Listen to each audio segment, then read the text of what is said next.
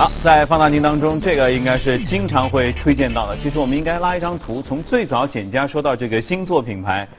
开始到现在，其实他们的走势到底是怎么样？对，应该说呃，应导播应该可以看一下啊。其实这个还是走的，总体来说还是非常的比较稳健这个稍微有个波动。哎，对，最近有个波动啊，因为这个确实，今天食品饮料其实我们从一六年年初开始就不断的给大家推荐啊，无论是这个美国的像星座公司啊，包括可口可乐啊，啊，包括这个怪兽公司啊，以及说我们说国内的这样些食品饮料的一些龙头啊，我们看到像茅台。啊，已经成功的站上了万亿的这样的一个市值啊。那么其他的这样一些龙头，海天味业啊、口子窖啊、古井贡啊，也都是创出了这个历史的新高啊。嗯。而且是在这个整个很受外资青睐、疲弱的这样的一个情况之下啊。所以确实，而且每一次的这个回调，其实我们在节目中都会建议大家来啊，重新的来进行这个关注啊。就是我们看到，如果啊。紧密跟着我们节目的观众朋友，应该是受益颇丰的，在这两年半的一个时间之内啊。那么星座公司啊，说回到，这是我们的一个爱股啊，确实也是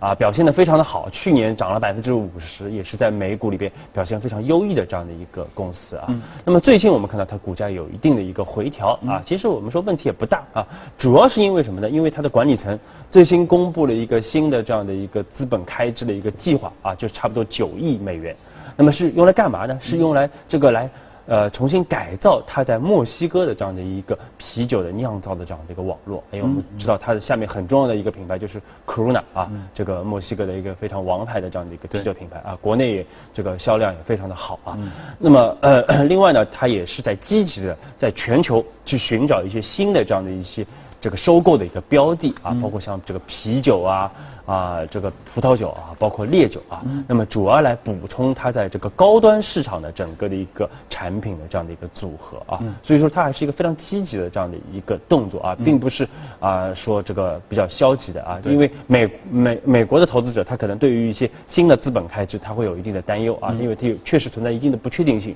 但是呢，如果这些方案。顺利的推行的话，其实对于它下半年整个财报还是会有一个有个进一步的一个推动啊。那么，所以我们判断从保守的角度来说，它今年应该还是会有百分之十的整个的一个收入和利润的一个增长。那么，虽然说相比于前五年的百分之二十的一个复合增长啊，可能要有所放缓啊，但是呢，比整个行业的增速还要远。远远的这个高于整个行业的一个增长。因为毕竟我们前面还谈到，下半年其实还是有很多不确定性的。对。在那么多不确定性当中，像这样的食品饮料行业，像这样的标杆类的酒类的企业，如果能有一个稳定的百分之十，其实就已经很好。对，而且它的有非常高的这样的一个分红的一个收益率啊，包括它也不断的进行股票的一个回购啊，对于这个它的投资者来说啊，应该是这个。这里最近几年是有非常丰厚的啊这样的一个回报的啊。那么说回到国内啊，其实国内的情况和这个海外也有非常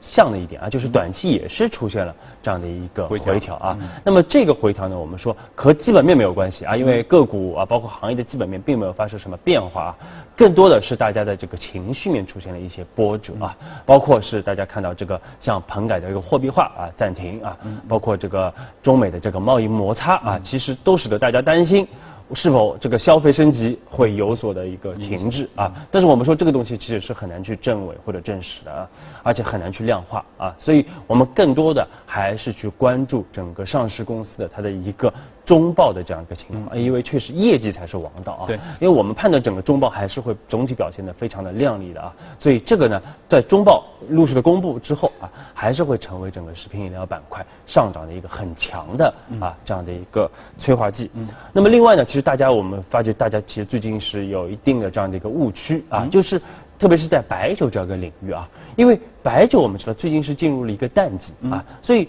很多投资者是拿这个最近淡季的这样的一个动销啊，包括一个批批价的这样的一个表现，来去判断整个全年的一个走势啊。我们说这个是有失偏颇的啊，因为对于白酒这种啊，这个它的季节性非常强啊，一般就是在旺季啊，它旺季特别旺，对，旺季就是特别是春节和后面的这个中秋啊，一般是这个白酒的一个旺季，占到全年销售的百分之七十到八十，而平时就有百分之二三十啊，所以说。说你拿这个淡季的这个销售去啊映射到全全年的这样的一个表现，我们说这是有失偏颇的啊，所以这个啊更多的还是要去关注白酒，特别是中后面中秋这个旺季的这样的一个整个动销的一个情况。所以你觉得？得其实现在就是一个相对的底部，就像大盘一样，大家都说现在是。而且我们看到还有一个很重要的指标，就是龙头的茅台啊。但茅台集团最近公布了它的这个中中期的这样的一个收入和利润的一个情况啊，对，增速非常的快啊，收入四百五十亿。同比增长百分之四十八啊，利润两百三十五亿，同比增长百分之五十一啊，这么大一个基数的一个呃集团啊，那么映射到我们说整个啊股份公司就上市公司来说，应该还是为会有一个差不多同等体量的。这样的一个啊增长啊，所以说还是一个非常亮丽的这样的一个中报的表现啊，甚至是不不排除还有进一步的这样的一个啊可能更快速的这样的一个表现啊，所以说这个些中报其实我们说都是支撑整个的一个食品饮料公司啊这个短期进一步上涨的一个很重要的一个原因啊，所以建议大家还是更多的要去关注基本面的这样的一个变化啊。那么另外呢，我们还是要强调一点，就是我们一直推荐的这个建议大家要去重点关注的。三到五年的这样的一个大的机会，就是在一些区域的一些次高端的龙头啊。那么这个消费升级，我们说是非常的显著的啊，而且这个市场增速很快啊。那么对于这种从特别是三百到五百价位段的这样的一些啊白酒的公司来说啊，其实还是会有一个持续性的这样的一个成长的一个机会。也就是说，其实就像星座公司一样。也许外面大盘有一些不确定性，相对来说，这个行业当中的这些龙头是比较确定性。嗯，对，包括我们说这个，虽然说可能是有些危机啊，但是大家这个喝酒啊、吃药应该还是不会停啊。所以为什么我们一直会去？特别建议大家去关注这样的一些板块，特别是一些龙头公司啊。虽然说这个涨幅不一定很快啊，但是你拉长了来看，对啊，其实是稳定啊，对，是给投资者啊，这个在 A 股里面应该是有一个非常持续稳定的一个回报，甚至是远超整个的一个 GDP 增长的一个回报的这样的一个呃表现啊。所以这些公司还是大家要去从长期来重点关注。多看多关注啊，也甚至可以多喝，但是就是酒后别开车啊就行了。好。